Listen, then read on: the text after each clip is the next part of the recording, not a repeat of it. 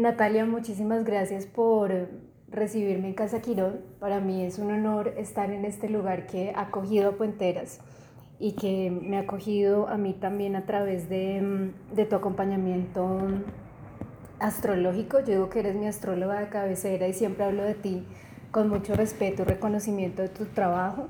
Para quienes nos están escuchando, seguramente, em, mejor dicho, la idea es que no se sientan perdidas ni perdidos en esta conversación que va a ser sobre astrología y autoconocimiento. Por eso vamos a ir llegando como a los temas más de un modo para dummies, para principiantes. Y mm, bueno, comenzaría entonces también diciendo que tú eres antropóloga y periodista y tejedora de estrellas. Eh, ¿Cómo combinas y Tauro? ¿Cómo combinas eh, o qué es lo que pasa en tu vida que hace el salto de la antropología a la astrología? Eh, pues, pues en realidad, Marce, primero fui astróloga y después fui periodista y de últimas fui antropóloga. Mm. Eh, me desconecté un rato de la astrología. Yo estudié astrología, empecé a estudiar astrología desde los 18 años. Eh, me desconecté un rato porque sentía que un poco que no era lo mío. Eh, estudié otras cosas, hubo una búsqueda mucho más de aprender a escribir y por eso me metí en periodismo para aprender a escribir y la antropología pues siempre eh, me ha encantado todo el tema de, la cultura, del trabajo en campo, de trabajar para otros en el sentido profesional, ¿sí? Y eh, después fui a México, estudié museología, hice una maestría en museología y al graduarme de esa maestría, haz de cuenta que todo, en todo ese trayecto de estudiar tantas cosas, la astrología me había acompañado como, como una manera, como un hobby, como una manera de obtener algunos ingresos cuando de repente no tenía empleo. Eh, pero cuando me gradué de la maestría de museología, me di cuenta por, por cosas de, del, del, destino, entre comillas, que quería ser astróloga. Y entonces al graduarme de esa maestría me metí de lleno a la astrología, que nunca solté, pero tampoco nunca había tomado como, como tan en serio, como de manera tan profesional. Y me, me empecé a meter allí y dije, Mm, hay, que, hay que abrirse al por qué no. Y dije, bueno, mi vida como astróloga, ¿por qué no? Nunca lo había considerado seriamente, pero, pero sentí que tenía mucho para dar por allí, más que incluso desde la misma antropología, ¿no? Obviamente la antropología siempre me ha acompañado como una manera de ver y ser en el mundo y con los otros, eh, pero la astrología realmente me enganchó mucho, me enganchó como, como ciencia, como arte y como una posibilidad de conectarme con los otros. Y llevas más de 18 años. Sí, más de 18 años. Ya voy para 20 años siendo astróloga. Em, ¿Cuál es, la, es el lugar de la astrología desde donde tú haces tu trabajo cotidianamente? ¿Qué tipo de astrología? Porque sabemos que hay distintas astrologías. Sí, hay, hay, hay cualquier cantidad de astrologías. Hay astrología médica, kármica, evolutiva, hay astrología de predicción, hay astrología del ego. Eh, yo he generado para mí una astrología que se llama astrología de orientación. Creo que, que inicialmente en medio de tantas astrologías me encontré un poco extraviada y un poco también inconforme. Y esto me llevó a, a a dar el título a la astrología que yo manejo y a perfilar una astrología específica para mí, que es la que yo aplico y la que yo enseño, que se llama astrología de orientación. Entonces es una astrología que está, que, que a mi modo de ver devuelve el control a la persona y le dice, tu conciencia es más fuerte que esta carta astral, ¿sí? Y todo lo que hay en esta carta astral es absolutamente modificable con tu conciencia, con tus acciones, con tus decisiones y con tu trabajo interno. Entonces es una astrología que empodera mucho más que quitar y que orienta, que asume la carta astral como si fuera el mapa de la vida de cada quien, en donde cada quien se mueve desde sus decisiones y desde su libre albedrío. Eso es maravilloso porque yo siento que en esto de que la, la astrología se ha estado poniendo de moda, entonces hoy en día tenemos, no sé, personajes eh, en la cultura popular como mi astral, que está haciendo un trabajo desde cierto lugar. Em, y que es chévere porque también ha venido como a permitir que se converse de esto en la vida cotidiana. Pero también em, al ser la astrología, yo lo que entiendo es como la primera manera en la que se observa la psique, ¿verdad? O sea, estuvo, por supuesto, mucho antes que la psicología. La psicología es una bebé al lado de la astrología. Em, entonces también voy, voy, vinculando lo que dices con el tema del poder del astrólogo o de la astróloga en la vida de una persona, ¿cierto? Yo le escuchaba hace unos días a José Millán decir que el astrólogo es una figura de poder que es intermediaria entre el cosmos y la persona consultante. y a mí me encantó esa definición.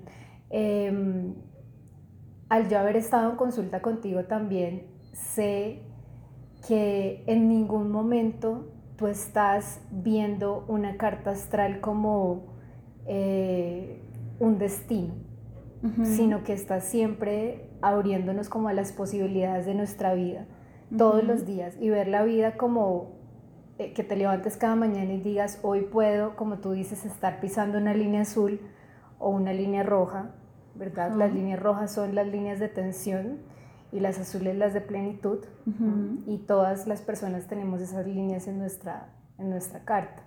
Entonces creo que es muy poderoso también como que regresas como esta figura de poder también, eh, recuerdas más bien, nos ayudas a recordar con qué venimos cada persona, que yo creo que eso es uno de los grandes regalos de conocer la propia carta, es, bueno, yo con qué vengo, eh, qué, traigo, cuáles son esos dones.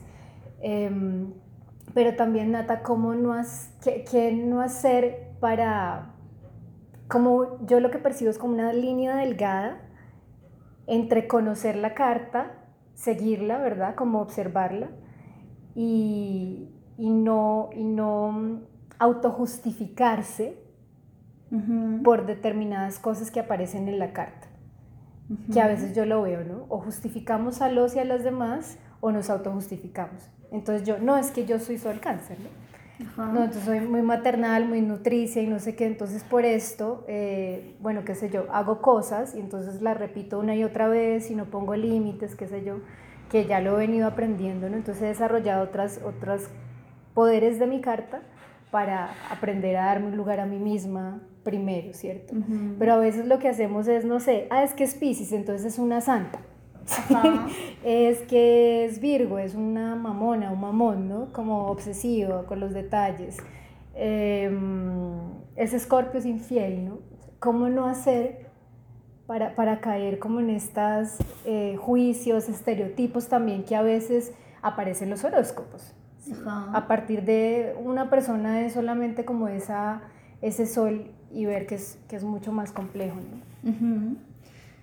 Sí, yo creo que, y siempre digo, la carta astral eh, es principalmente una herramienta de autoconocimiento. ¿sí? Un astrólogo eh, con el que tú mandes, te mandes a hacer tu carta astral y tú no salgas de esa consulta conociéndote un poco más a ti misma, ese astrólogo eh, no te sirvió, esa consulta no te sirvió, ¿sí? La carta astral principalmente es mostrarte quién eres, ¿sí? Tiene 12 casas, de las cuales la 1 es la más importante en la carta astral, es decir, la, el, viaje de la carta natal empieza en la casa 1 que soy yo. Todo viaje en la vida empieza por mí y por, una, por un mirarme hacia adentro, ¿sí? Entonces, lo primero que debe aportar una buena consulta de carta astral es, esta soy yo, ¿sí? Esta soy yo. Y desde ese esta soy yo nos conduce la carta hacia un camino de autoaceptación, que tú tienes razón, no debe pasarse a la autojustificación y a la comodidad de yo soy escorpio y por eso voy por la vida hiriendo a todo el mundo con mi palabra, ¿no? Es, hay que aceptar ciertas condiciones en mí, ¿sí? Hay que aceptar y también verme de manera compasiva, ¿sí? Y verte de manera compasiva y aceptar, no es que soy así porque tengo un cáncer que me hace ir por la vida adoptando a todo el mundo y no tengo pareja sino hijos, ¿sí? Soy así, me acepto y me dejo fluir así. No podemos modificar nada que no aceptemos primero.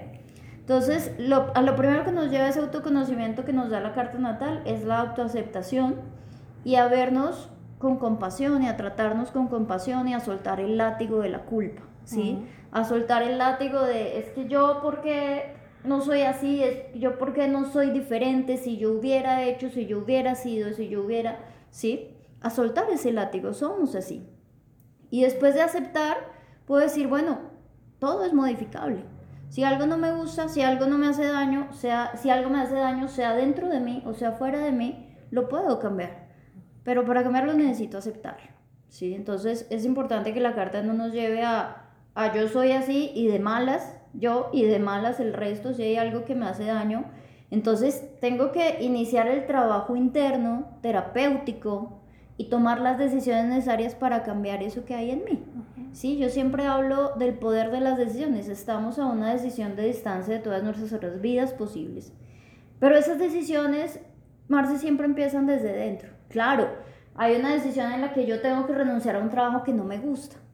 Pero para eso yo tengo que aceptar muchas cosas en mí, tengo que aceptar que tengo miedos, tengo que aceptar que, que me endeudo compulsivamente y que necesito ese trabajo para pagar cosas, tengo que aceptar que, que tengo una creencia de estabilidad que, que me prioriza todo por encima de mi propia felicidad, ¿no? Tengo que aceptar muchas cosas antes de poder tomar una decisión.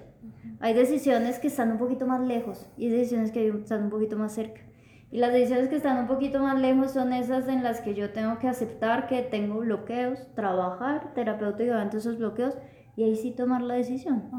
Pero yo creo que la, la, carta nos deja muy claro que todos vamos en un camino eh, y que es importante ir avanzando de a poquitos y que la autojustificación y, la, y el acomodarnos en una etiqueta de quiénes somos y decir de malas el mundo porque así soy yo, eh, eh, no es precisamente avanzar es quedarnos detenidos. Claro. Em, la carta, bueno, ya has dicho un poquito qué es, ¿no? Em, y, y por qué es importante también, como en este proceso de autoconocimiento, yo quiero contar que para mí, yo tengo la carta astral como uno de los hitos en, en mi conexión más profunda. A mí en algún momento de la vida me habían hecho la carta pero fue un señor, yo ni me acuerdo qué me dijo. claro, porque lo que yo decía, pero ¿por qué no me acuerdo qué me dijo este señor? Fue como irrelevante. O yo no le creí, o me dio lo mismo, o yo estaba muy mental, yo no sé en qué momento estaba. Pero claro, ya cuando me hice la carta contigo, que fue cuando estaba haciendo mi investigación de maestría y que llegué a ti a través de una de las entrevistas de esa investigación, es muy lindo y me parecía todo muy conectado porque además tú lo que me decías de la investigación que yo estaba haciendo es que mi inconsciente había elegido esa investigación para llegar a esa casa de la espiritualidad. Y hoy en día para mí tiene todo el sentido del mundo. Claro, en ese momento me ubica. Yo siento que lo que empieza a pasar al conocer mi carta es que, y al hacer ese proceso de investigación que era en procesos de sanación y espiritualidad de mujeres hoy, y estaba en mi propio proceso, es que yo salgo del closet de la bruja.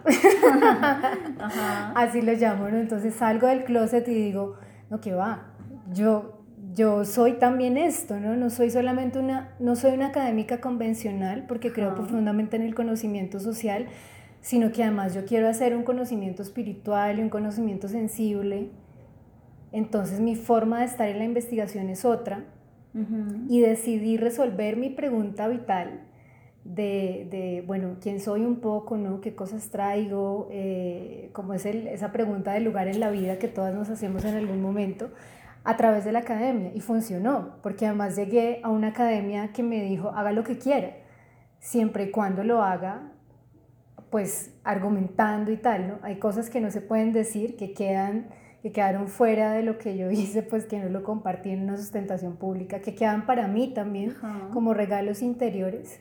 Eh, pero ahí yo sentí que a través de esas entrevistas, esas mujeres llegaba eh, un poco a, no sé, como a lo que yo quería hacer y a lo que venía a ser más en consonancia con mi propio corazón.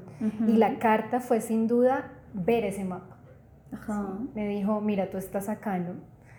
y, y, lo voy a agradecer siempre. Entonces, bueno, al salir como de, esa, de, de, ese closet, ya hoy digo abiertamente muchas cosas, ¿no? Y hago un trabajo mucho más abierto que conecta esto del feminismo y la espiritualidad y la psicología. Em, yo lo que percibo es que las mujeres podemos ir más fácil, aunque estemos, seamos muy racionales también, como al, al, hacer parte de esta cultura, em, en donde la razón sigue dominando, gobernando, ¿no? Como que si no es racional y no está citado de tal lugar, entonces no es, ¿cierto? Las mujeres podemos ir mucho más a lo invisible, con más tranquilidad y casi que permiso. Cierto, total. Entonces hablamos de nuestros sueños, de nuestras intuiciones, eh, como hablar de cualquier cosa. ¿no? Em, y aquí viene esta pregunta por el género, una construcción de género en donde las mujeres sí tenemos más eh, como permiso abiertamente, no porque los hombres no sean intuitivos, no sueñen, no estén conectados, porque hay hombres pues que por supuesto lo están, pero las mujeres tenemos más esto y además eh, en esa misma construcción van apareciendo como cosas contradictorias. Entonces tenemos estas habilidades, eh, pero somos vistas a veces caricaturescamente en esas habilidades. Entonces hablamos de nuestras intuiciones y en las relaciones de pareja pasa un montón, Natalia. Que tú dices, mira, yo siento tal cosa, le dices a ese otro, ¿no? ¿Qué? Eso es que tú te estás inventando eso, ¿no? Como muéstrame, eh, eres videosa, ¿no? Ta, ta, ta. Y a la final la historia nos da la razón. y es que suele pasar que esa intuición un poco sí estaba hablando de que algo pasaba, ¿no? Algo estaba sucediendo, algo estaba en desequilibrio en ese vínculo. Em, entonces es muy fácil como que nosotras nos pongamos en duda constantemente quiénes somos, qué queremos, qué deseamos, qué traemos también para compartir, además de em, que nos maltratamos, tú hablabas como del látigo, de, del látigo con el que siempre vamos y la culpa que tenemos a veces por, ser, por sentir lo que sentimos, como si estuviera equivocado, eh, ser vulnerable, en fin, entonces no brillamos, em, como que nos escondemos muchas veces también, em, nos sacrificamos, nos aplazamos, desaparecemos y tenemos como esta gran misión de nutrir y de sostener, que por supuesto termina haciéndonos mucho daño, porque quedamos como por allá al final del salón, escondidas. Em, dando todo por los demás, que es pues el caso obviamente de, de esto que Lagarde llama las madres esposas, ¿no? Como las mujeres como madres y esposas y sostenedoras de, de la vida de todo el mundo. En astrología y en, y en, lo que tú haces, ¿cómo, cómo ves esto? ¿Cómo ves eh, a las mujeres que se acercan a ti en consulta? ¿Qué cosas encuentras que, puede, que pueden ayudar a, como a sacar también nuestro poder personal? Y a ubicarnos en la tierra y en nuestra propia vida. Ya no diciendo es que los demás me hacen, no siendo más como víctima de unos relatos culturales, de unos relatos familiares también, entonces ahí entra pues todo el tema genealógico, eh, de las mujeres en mi familia han sido determinadas maneras, entonces yo sigo siendo como mi abuela, mi bisabuela, y me quedo un poco atrapada en el propio relato familiar. Cierto. ¿Cómo hacer para romper como estas cosas? Yo sé que es por supuesto todo un trabajo terapéutico, pero ¿qué claves más o menos podrían ayudarnos? Fíjate que mm, esto, es, esto es muy importante porque él hace cuenta el 98% de las personas que se hacen la carta astral son mujeres. Ah. Eh, asimismo, en este momento estoy formando astrólogas, hago diplomados. Eh, el 100% de las chicas que he formado, de las personas que he formado en diplomado, han sido mujeres, ¿sí? Eh, y esto me lleva a pensar, y también hablando con otros terapeutas que dicen, sí, mi público es mujeres, ¿no? Es que, mm. que, las mujeres primero se está pasando por un despertar bien importante, y las mujeres por una búsqueda de, de nosotras mismas. Eh, y justamente, pero esta búsqueda está implicando eh, echar abajo generaciones y generaciones y años y años de historia en la que las mujeres se les ha exigido como deber aplazarse. Aplazar sus sueños, sus anhelos, aplazar sus metas, sus objetivos y aplazar su ser para darle paso al otro, para, para que el que tengo a mi lado brille, ¿no? Eh, y eso es casi como un acto reflejo de las mujeres, ¿no? El, la gran mayoría de cartas que yo hago, eh, el asunto y el gran nudo de la carta es te estás abandonando. Vuelve a ti, vuelve a tu centro, legitima que tienes el derecho y el deber de desear y de salir al mundo en busca de ese deseo, que es un deseo legítimo. No, dicen ellas, es que mi deseo daña al otro. ¿Cómo hago para que mi deseo no dañe al otro? No puedes hacer que no dañe al otro. ¿sí? Si tu deseo daña al otro, son cosas de la vida, ¿me explico? Eh, no te hace mala. A veces en la vida uno pone dolores, así como a uno le ponen dolores y, de, y, y la vida se trata de eso y quisiéramos que todo fuera justo, equilibrado, en armonía, pero no siempre puede ser. A veces la toma de nuestras decisiones lleva a la desarmonía de nuestras relaciones, a la desarmonía de, de la felicidad de alguien, ¿no?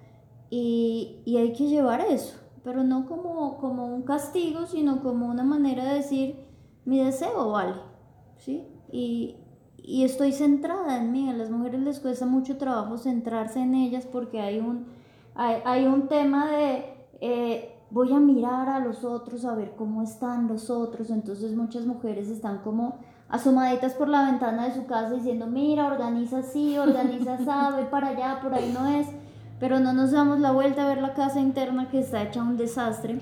Y es que es, es que es fuerte hacer eso. Ajá. Eso no es fácil. Claro. También porque mm. es más fácil ocuparse de los asuntos de los otros que de, de los de nosotras mismas. También encuentro muchas mujeres que dicen no me separo por mis hijos, mm. no me voy de la casa porque estoy a cargo de mi mamá. Eh, no me separo de mi pareja porque va a caer en depresión. Entonces es como si tuviéramos mil brazos de los cuales cada uno se hace cargo de alguien, pero ningún brazo se hace cargo de nosotras, ¿no? Entonces cuando volteamos a mirar a nuestra casa interna y vemos todo un desastre, muchas veces decimos, no, yo mejor vuelvo a mirar hacia afuera, ¿sí? Pero llegan planetas como el retorno de Saturno, llega la actividad de Plutón, llega Urano en la, en la mediana edad, 42, 43 años, y estos planetas, y, el, y, la astrología es muy bonita porque estos planetas, Marce, llegan cada tanto, periódicamente, con preguntas y llegan a decirte, ¿qué has hecho por ti? Mm. Es como si de esa casa en la que yo estoy asomada a la ventana, ocupándome de la vida de todo el mundo, tocaran el timbre, yo abro y es Urano a preguntarte, oye, ¿y tus sueños qué? Llega Saturno y dice, ¿y tu adultez qué? ¿Y por qué no te, por qué no te has hecho cargo? y no hay cómo escaparse cuando llegan ellos a la casa. Porque llegan a tu casa. Ya, ahí no hay salida. Llegan a tu casa y tu casa no tiene puerta trasera. O lo enfrentas o lo enfrentas. Lo siento. Y el Urano y el Plutón se te va a sentar siete años a ver qué has hecho. ¿Sí? Y siempre comparo, por ejemplo, el Plutón con el, con el lobo de los tres cerditos, el cuento de los tres cerditos. Plutón viene y no solo entra, empieza a soplar y a resoplar tu casa hasta que te la tumba. ¿Qué hace Plutón, Nata, para...? Plutón es el planeta de la transformación y es el planeta que trae crisis, mm. ¿sí? Eh, lo quiera o no, lo queramos o no, Plutón trae crisis. Tenga líneas rojas o tenga líneas azules, Plutón trae crisis, ¿sí? Generalmente en todos los ámbitos de nuestra vida trae crisis. Pero crisis en griego es un término, me gusta mucho la definición eh, del, del, del, concepto de crisis en, en, el, en, en, griego porque es tiempo de decisiones. Las crisis son tiempo de decisiones en realidad. Entonces Plutón llega y cuando se activa, que es más o menos cada 15 años, que es, que es el planeta que cierra ciclos y abre ciclos, es el planeta que te dice a los 13 años tu adolescencia, tu, tu infancia se acabó, abre la adolescencia, es el planeta de la crisis de los 27 hay muchísima gente que se suicida a los 27 y es no soporté la ah. crisis de Pluto, la crisis de los 27. ¿Mm? Entonces, en la crisis de los 27 te dice, oye, ya no eres un adolescente, ya eres una adulta, ¿qué vas a hacer? Y Plutón llega con preguntas tan fuertes que, que nos detona crisis. Ah. Entonces viene y sopla y resopla nuestra casa y nos tumba todo y dice como, ups, es que yo visualizo a Plutón diciendo, ups, te dejé sin nada, qué pesado. ¿No? Tienes que levantarlo. Pero esta vez levántalo, empieza de cero con, con cimientos centrados en ti.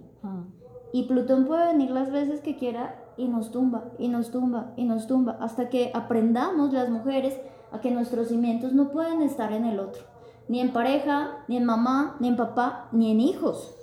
Porque hay muchas mujeres que legitiman, mi vida son mis hijos, ¿y cuál es tu pasión? Mis hijos, y mi sueño, ¿y cuál es tu sueño? Que mis hijos crezcan y sean felices. No, esos no pueden ser tus, tus pasiones y tus sueños, no pueden estar cimentadas en otros.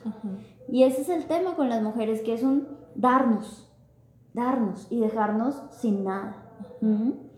Entonces, eh, fíjate que en la carta astral hay un solo planeta, de hecho, que nos habla de, bueno, dos, la luna, que es mamá, pero hay un solo planeta que nos habla de lo femenino como tal, que es el Venus. Y el Venus también es el tema del amor propio, del disfrute, del goce, del deseo, no solo el deseo sexual, la sensualidad también, por supuesto, pero el, el yo legitimar mis deseos, sean los que sean. ¿sí? Dejen atrás a otros o no, el yo legitimarlos. Y curiosamente ese Venus Marce en la gran mayoría de mujeres está muy afectada. Tiene muchas líneas rojas, que es la negación de ese deseo.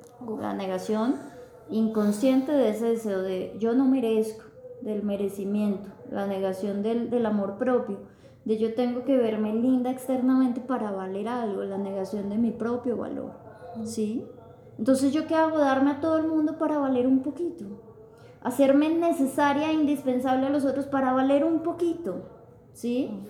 Matarme y entregarme a trabajos de una exigencia altísima. Hay mujeres que trabajan 15 horas diarias para valer un poquito, ¿sí? Sin darnos cuenta que ya por estar en este plano valemos y valemos un montón. Entonces, como astrólogas, lo primero que yo hago es, en la carta de una mujer es mirar el Venus. Trabajemos aquí que es trabajar temas de amor propio, que es trabajar con mantras de merecimiento, que es trabajar temas terapéuticos también de merecimiento, de, de, centrarme en mí. Creo que la misión más importante de las mujeres es lograr eh, legitimar nuestro derecho a estar en nuestro centro y a trabajar por nosotras. Y sin sentirnos culpables. Sin sentirnos culpables por eso. Y lo que tú dices del tema genealógico es bien importante. Usualmente las, la, todos cargamos siete generaciones atrás en, en, genealogía. Y esto ya va más por una rama de la astrología que yo trabajo, que es la astrogenealogía. Y de ahí veo que el linaje femenino de 10 de, 10 de cada 10 mujeres está supremamente herido. Y todas las mujeres tenemos en esta generación como misión sanar ese linaje. Eh, ancestras, abuelas, bisabuelas, tatarabuelas, vamos hasta la heptabuela, que es la abuela de la séptima generación hacia atrás, con eh, sus sueños totalmente frustrados, con su voz negada, con su voz acallada, eh, abusadas, violentadas, agredidas, encerradas, asesinadas. Hay una cantidad de memorias ancestrales fuertísimas que nosotras cargamos. Y adicionalmente te aseguro, Marce, que de 10 mujeres con, a las que yo le hago la carta astral, 8 han sufrido de abusos en infancia, ¿sí? sí. Y, y la mayoría de esas mujeres se callan esos abusos. ¿Por qué? Porque hay un tema de culpa y de vergüenza, ¿sí? Y, y, esos perpetradores tienen que salir a la luz, haya sido el abuelo, el tío, el papá, el primo. Las mujeres también tenemos que decir, he sido agredida, he sido agredida por alguien de mi árbol para poder reparar. Porque esta generación de nosotras estamos reparando mujeres acalladas y por lo tanto no podemos callarnos. Lo que menos podemos es callarnos. Porque cuando yo me callo, lo que genero es una siguiente generación que va a repetir lo mismo para que el árbol diga, habla tú. Porque es que las de atrás no han hablado. Y el árbol no se queda con nada. Entonces, usualmente el tema de, del desamor propio en mujeres viene del desamor de las ancestras, ¿no? Y, y esta generación tenemos que entender que, que y siempre lo digo, que, que, somos el sueño de libertad de nuestras ancestras. Ay, qué hermoso eso. Entonces hay que, hay que gritar libertad, y hay que gritar rebeldía, y hay que legitimar nuestro derecho a desear y hacer, porque no solo lo estamos haciendo por nosotras.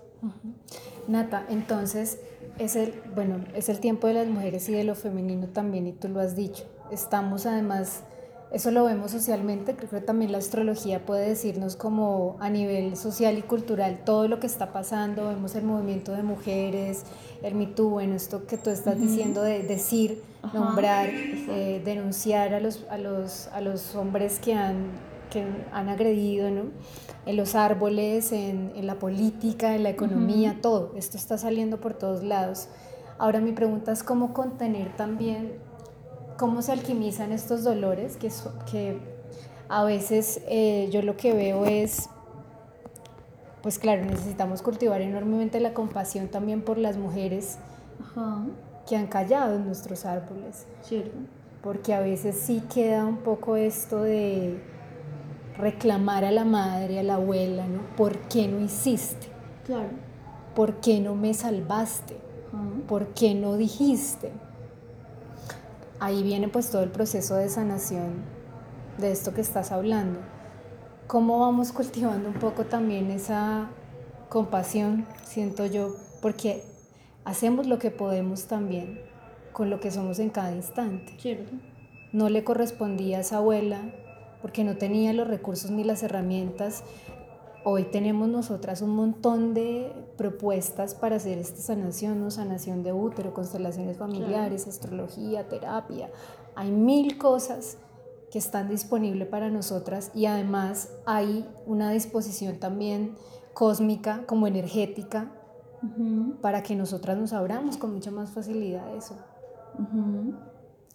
¿Qué, ¿Qué hacer ahí también como con lo que ya las abuelas y las madres y... Claro, fíjate que, que en genealogía... Con el pasado en general, como con eso que... Claro, es, es justamente lo que tú dices, eh, mirar con compasión, con los ojos de la compasión y del amor a nuestras madres, a nuestras abuelas y a nuestras bisabuelas. Sí, nos han dejado un trabajo enorme, pero como tú dices, eh, no podían hacer más. Es decir, eh, también son temas de la época, ¿no? Eh, las abuelas, las bisabuelas tenían época, vivieron épocas supremamente violentas en donde no, podrían no podían entrar a Facebook a decir, ah, hay un movimiento de mujeres agredidas como yo y me voy a unir, claro. ¿no? Y no tenían todas estas herramientas espirituales que, hay, que hay en este momento. En este momento también las mujeres estamos despertando porque hay estas herramientas, ¿sí?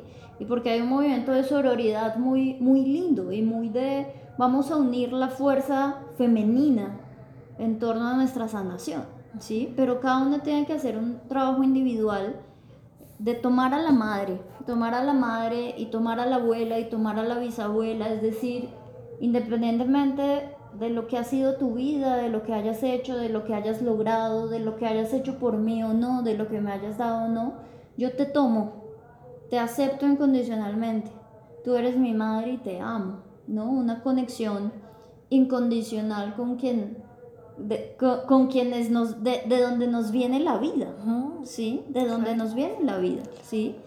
Y tomar a la madre y tomar a, a nuestras ancestras sin condiciones, sin peros, sin restricciones de, oye, hubieras hecho algo distinto por mí, yo te amaría más, ¿no? Hizo lo que podía. Tomar a, tomar a nuestras ancestras nos da fuerza, interna y energéticamente y emocionalmente nos da fuerza. Porque cuando nos desvinculamos de ellas, cuando nos avergonzamos, cuando reprochamos, es como si anduviéramos en el mundo solas, sin una fuerza del árbol, de las mujeres del árbol que nos sostiene. Desenraizadas. Desenraizadas. Y esa fuerza de las mujeres del árbol realmente nos sostiene. Eh, es la que nos salva de procesos depresivos, es la que nos salva de caer en, el fondo de nuestras crisis y quedarnos ahí, es lo que nos salva. Entonces, cuando tomamos a nuestra madre a nuestras ancestras, es como si ellas nos pusieran la mano en el hombro y nos dijeran, estoy acá. Y esa mano en el hombro, Marce, se traduce en fuerza, se traduce en creatividad, se traduce en energía, se traduce en amor, se traduce en tejer otro tipo de relaciones y en validarme por ellas. Pero sí es una necesidad de un tomar incondicional no desde la razón, tomar, desde el corazón. ¿sí? Y ahí en este proceso, eh, ¿qué, pasa con los arquetipos, Nata? Porque tú trabajas también todo el tema de los arquetipos eh, femeninos. ¿Cómo pueden ayudarnos eh, conocerlos, reconocerlos, saber más qué, qué tipo estamos siendo en este momento de la vida? Sí, eh, es súper importante. En, en, astrología, los, los planetas que trabajamos como tal en carta natal, eh, como te decía, son todos masculinos a excepción de la luna y Venus. Pero también podemos levantar una carta natal con los asteroides, que son los asteroides que son los arquetipos femeninos. Mm. Ahí encontramos a lo que Jan Shinoda llama las siete diosas de cada mujer, que recomiendo un montón ese libro, se llama Las diosas toda de cada Jan Shinoda. sí, toda. ella. Eh, y ese libro específicamente habla de esos arquetipos que los podemos encontrar en carta natal y mm. pocos astrólogos manejan arquetipos femeninos. Pero yo he encontrado en los arquetipos eh, una manera muy rica de trabajar lo femenino y de trabajar con las mujeres porque ellas pueden identificar que no solo somos madres, que no solo nutrimos, que también hay dentro de nosotras un arquetipo y una diosa preciosa que es Atenea, que es una diosa práctica, objetiva, que quiere salir al mundo, que, que viene con, con, su escudo, su lanza, que viene a decir aquí estoy. Pero también está Artemisa, que es la diosa del feminismo, que es la diosa de la sororidad, que está diciéndole a las mujeres, no solo aquí estoy, aquí estamos. Y es una mujer súper aventurera, súper viajera. claro, estas dos conviven también con, con Estia, que es la diosa del fuego interno, que nos dice a las mujeres también tienes una dimensión espiritual, ah. que es totalmente legítima, ¿sí? Y que muchas veces las mujeres que son muy espirituales les cuesta trabajo eh, realizar su vida de pareja porque no hay muchas personas que entiendan que hay una dimensión espiritual básica, hay una necesidad de soledad, de meditar y de conectarse con otras cosas, ¿no? Pero esa mujer también está ahí.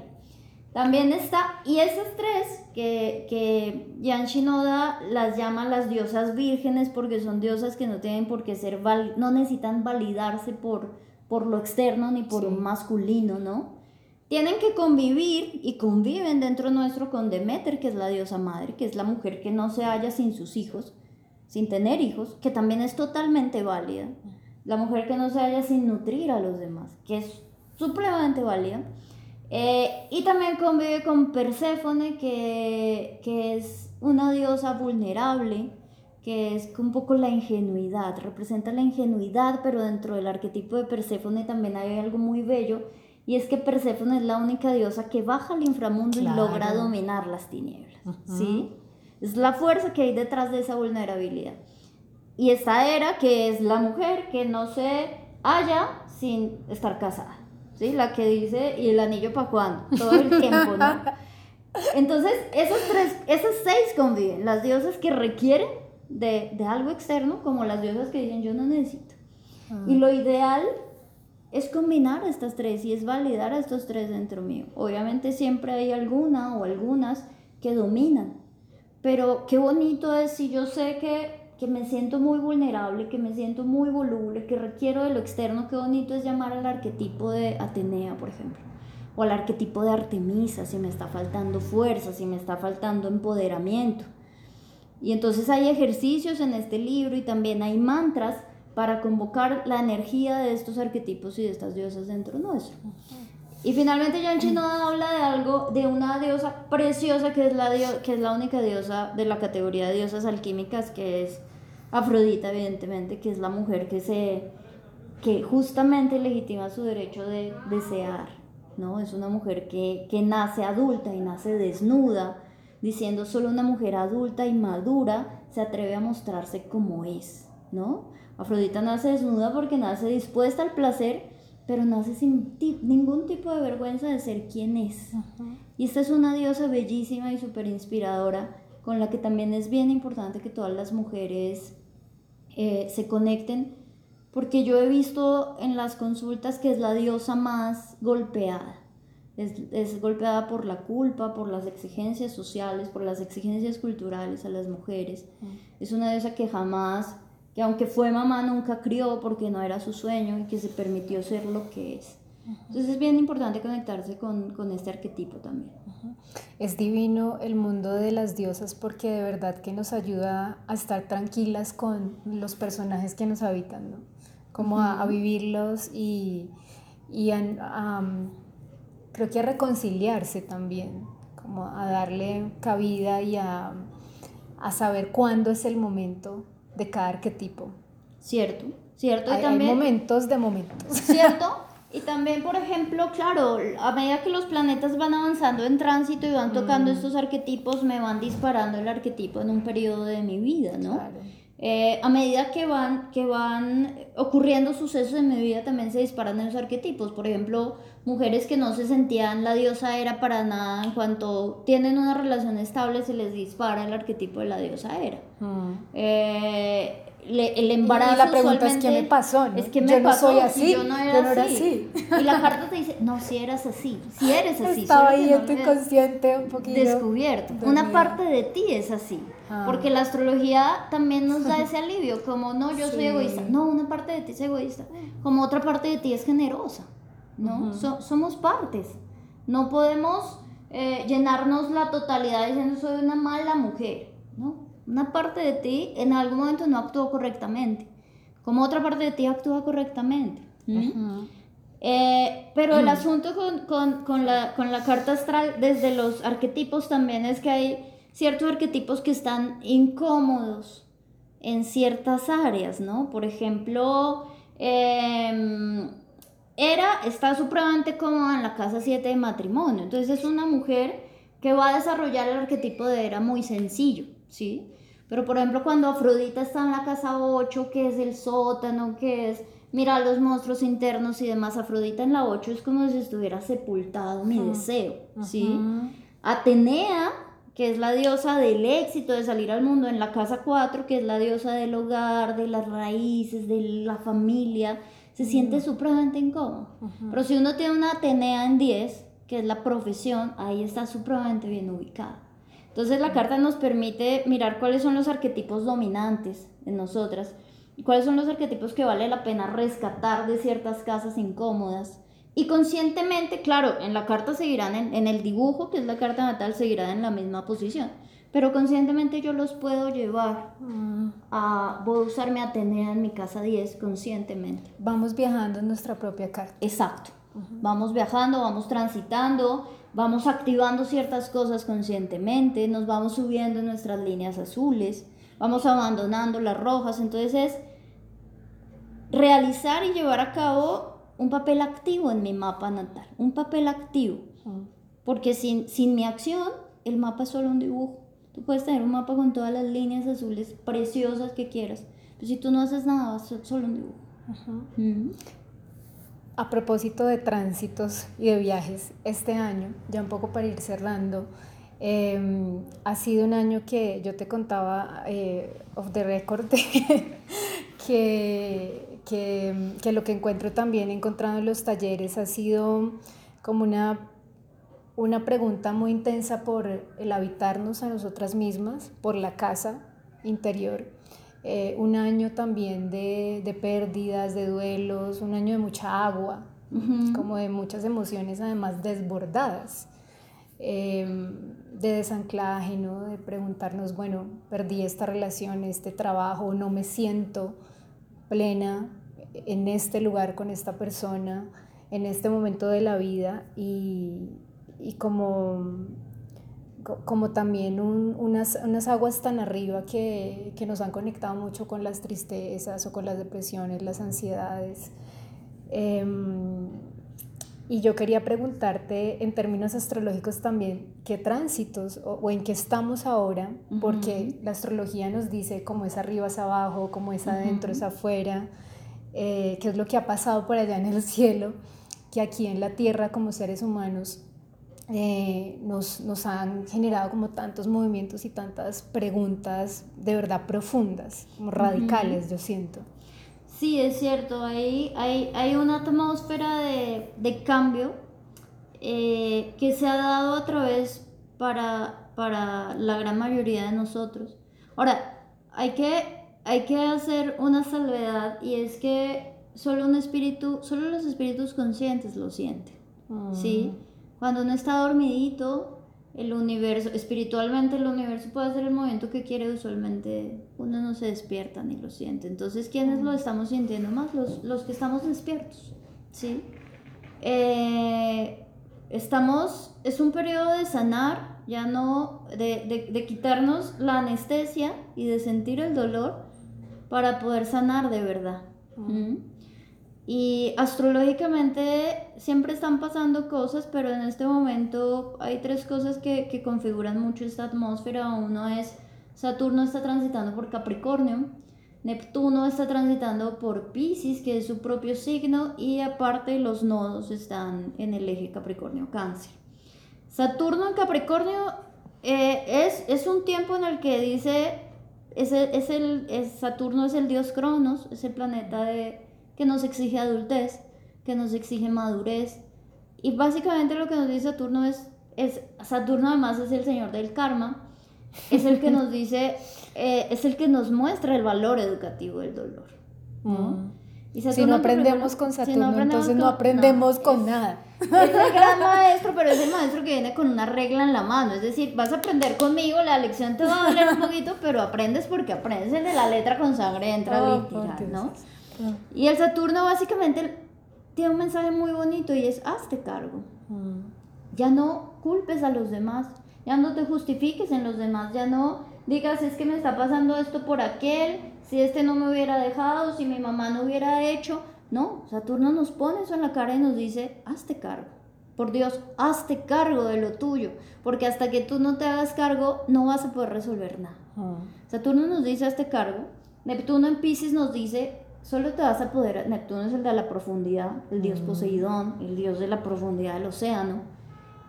Y entonces está este cargo, Neptuno nos dice, solo te vas a poder hacer cargo yendo hacia lo profundo, yendo hacia el fondo. No te puedes hacer cargo, ni siquiera te vas a dar cuenta de qué te tienes que hacer cargo si te quedas en la superficie.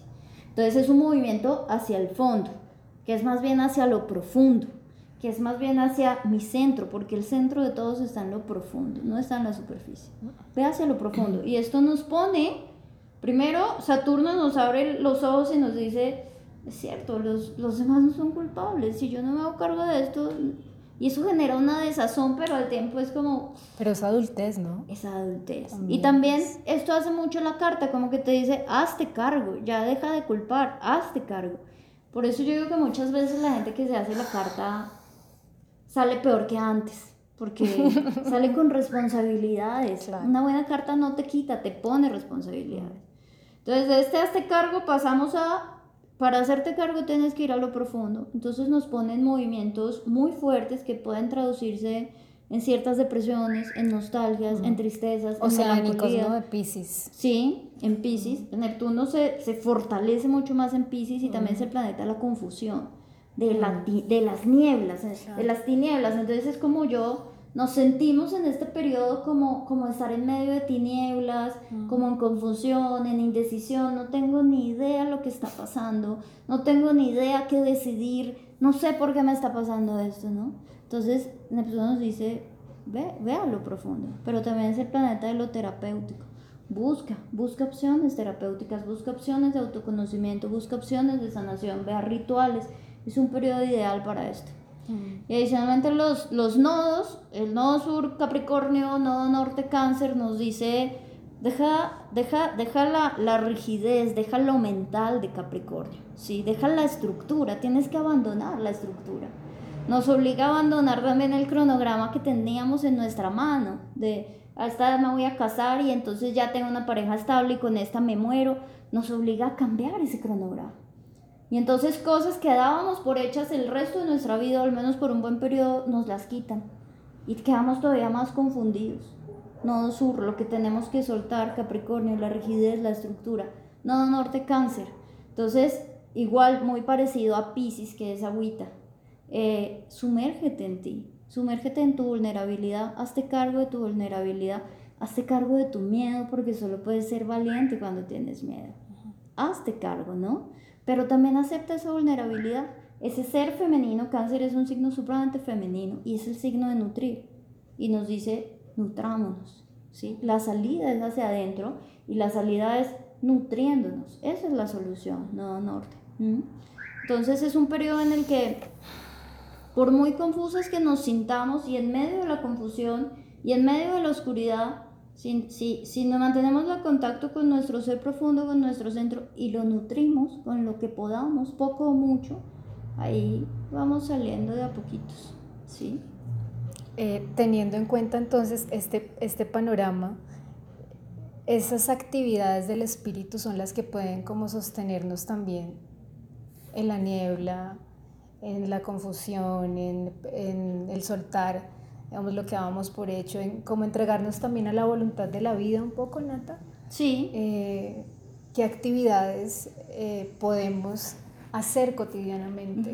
Yo pienso mucho en la vida cotidiana, ¿no? me parece como la gran categoría de, pues, en donde estamos todos los días, ¿no? Todos los días nos despertamos, hacemos una rutina, sí o no, eh, nos entregamos a la vida, cómo hacer también para que esto no nos impida, eh, claro que es como un replegarnos en este momento, estar un poco hacia adentro, pero también es estar hacia adentro pasa por no olvidar que estamos interconectadas. ¿Cierto? Y eso es la espiritualidad, Entonces nos encontramos con gente que está en estos procesos, que se está haciendo estas preguntas, eh, y vamos también juntos resolviendo, o al menos como sintiéndonos más acompañadas, porque creo que hay una trampa del ego en sentirse sola y abandonada en, en esos malestares, ¿no? Como, no, a mí todo lo que me ha pasado este año, ¿no? Y qué más viene, qué es lo que más me falta, pisar popó de toro.